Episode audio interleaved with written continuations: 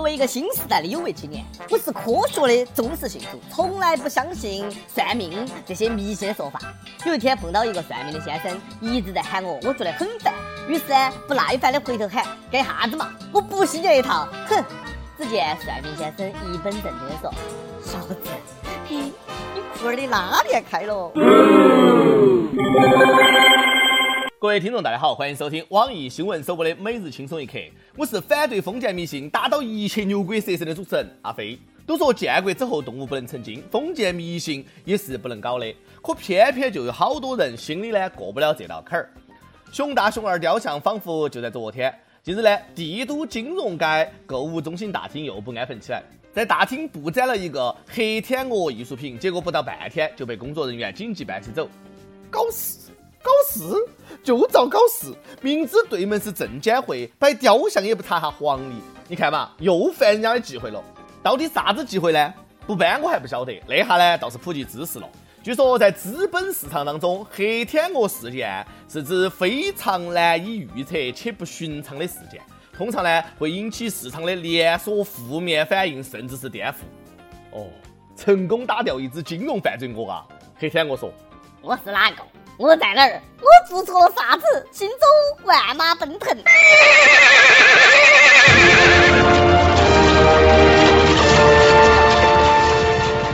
这也再一次印证了股市不行，怪雕像喽。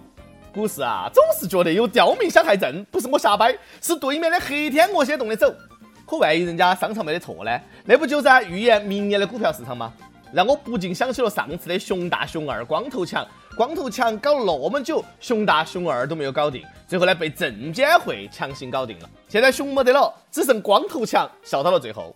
动画片也真的是哈，当初就应该画牛大牛二，画啥子熊嘛。不过熊再咋个背锅，不放到你家门口，你就不熊了吗？要说这个事情对于购物中心就是个黑天鹅事件，人家肯定这么想的，和证监会做邻居简直是倒霉死了。那你摆头大黑牛就那么难吗？哎？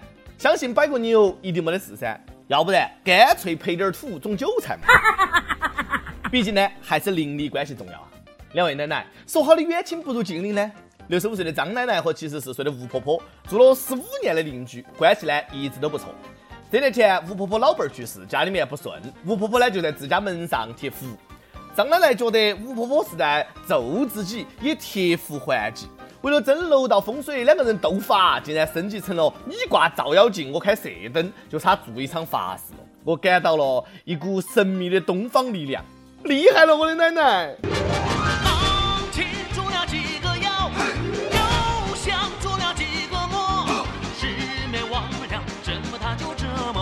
作为林正英徒弟的我啊，一眼就能看出是照妖镜略胜一筹。哎，反弹！不要不信哈，照妖镜就是灵。我小时候有个老邻居呢，过得不好。他老呢以为是灵克他的财气，然后呢院子四周挂了好几个镜子，邻居呢都很反感。结果呢他过得还不好，于是呢他又买了好多镜子挂到院子里面。你不要说呢，还真的管用哈，真的走运了。门口卖镜子的小商店发财了。要我说啊，风水可不是这么搞的。那个事情要是放到我身上啊，就挂二十四字真言：一切牛鬼蛇神，通通。回避。不过呢，相比那些小打小闹，证监会比他们不知道高到哪儿去了。有空斗法，还不如跳个广场舞定胜负。嘎嘎舞不好吗？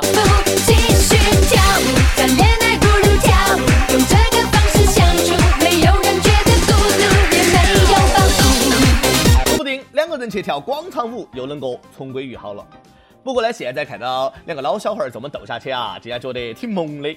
估计等哪一天有一方去世之后呢，另一方一定会觉得十分的孤独。好赖结局不错，听说两家的法器都已经摘掉了，多年的情谊也已经从此皆大欢喜。那边老姐俩斗法争风水，这边小伙子算命闹离婚，封建迷信害死人呐！说江苏一位王先生前几天来看病途中，路遇一位算命先生，便花钱算了一卦。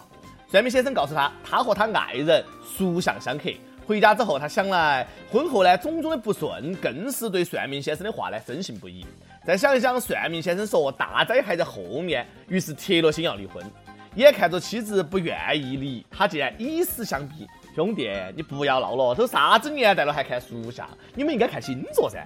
像我一个哥们儿，一直以为自己是白羊座，于是呢就一直认真的按照白羊座的性格努力的活到外向、热情、心急等等。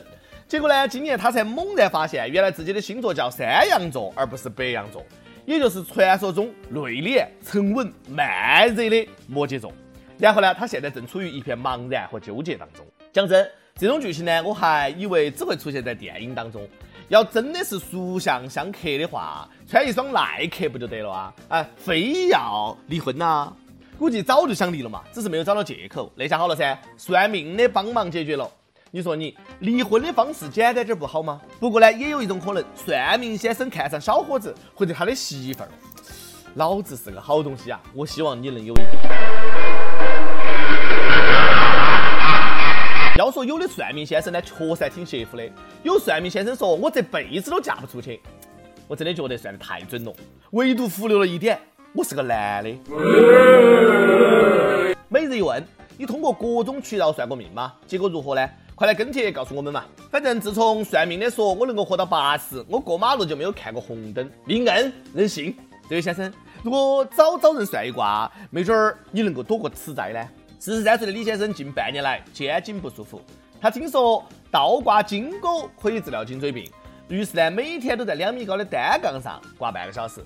上周六呢，他像往常一样倒挂练功，突然呢脚滑了，掉下单杠，头部着地，摔成了高位截瘫。一失足成千古恨，再回头已剩半截身。那下好了噻，除了头疼哪儿都不疼了。估计接下来他就要开始练能够治疗瘫痪的神功了。哎。活到不好吗？这让我想起了砸大石治驼背儿，有这些偏方真的可以让你一日三餐有人喂。突然觉得一直在床上躺倒才是最正确的选择，你说对不？主编大人，你不要说哈，躺倒就是人最舒服的状态，不然他们两个学过车咋个还躺下了呢？近日，网曝山东临沂某驾校有人在教练车里面车震，根据爆出的模糊视频隐约可以看到。车内男女呢似乎将副驾驶车座向后放倒，然后呢躺在座位上亲热。对此驾校回应：谣言，那是两个恋人学员在车内聊天，教练当时根本不在场，并且呢有律师认为拍摄者已经涉嫌侵犯了他人隐私权。驾校这个意思是我们是正经驾校，这么多人怎么可能车震？一般都去没得人的地方震，好不好？而这群瞎拍的人呢，也应该好生的管一下了。拍的啥子玩意儿？哎，看都看不清楚。不过现在聊天方式啊，真的是越来越洋气了。躺倒聊天，解锁聊天新姿势。那是在车内谈剧本，还是在车里面打夜光羽毛球呢？估计两个人是在看荧光方向盘哇。说的我也好想加入他们，和他们一起聊天哦。但是不要忘了，学一本驾照五千元，周期三个月，每周两次练车机会，平均每次每人的练车机会成本是两百元。那两位学员，你们浪费了四百元的机会成本，想聊天可以只花两百元去入家。说到车震呐，已然快成为了驾校科目之一了。要想把车学会，先同师傅睡也快成。还没有拿驾照就直接飙车的事情，也听说过不少。估计这些教练都是秋名山车神出身哇，有车神手把腿脚，哎呦，学员不愁学不会啊，上路一定是个好司机。老司机，你瞧瞧。桃花粉啊，老司机，你看看小美色的本啊。跟帖 UP 榜上去问：美国总统大选部分州要重新计票，希拉里宣布支持，你觉得大选结果会翻盘吗？亦有迈克尔哈根达斯说：放了他一马还来搞事，特朗普那回可以把希拉里送进监狱了。这就是传说中的作死哇！亦有网易福建南平手机网友翻盘的希望很大。本来男上女下，很可能变成了女上男下。说的非常有道理啊！一首歌时间，亦有幸福一生，听轻松一刻一年多了，真的很喜欢。每天有事没得事呢，就想打开网易看一看。下个月就要订婚了，我们俩一起风风雨雨五年多了，想给我心爱的宝贝点一首杨幂的《爱的供养》，通过网易告诉他，我愿执子之手。这首歌咋唱的？我用尽一生一世来将你供养。好嘛，祝二位一生一世幸福喜乐，爱的供养，走起！有电台主播想用当地原汁原味的方言播《轻松一刻》和新闻整整整，并且在网易和地方电台同步播出的，请联系每日轻松一刻工作室，将你的简历和录音小样发送到 i love 曲艺 at 幺六三点 com。以上就是今天的网易轻松一刻，有啥子话想说，可以到跟帖评论里面呼唤主编曲艺和本期的小编波霸小妹秋子，下期再见。把你捧在手上，虔诚的分享，剪下一段烛光，将经纶点亮，不求荡气回肠，只求爱一场，爱到最后受了伤。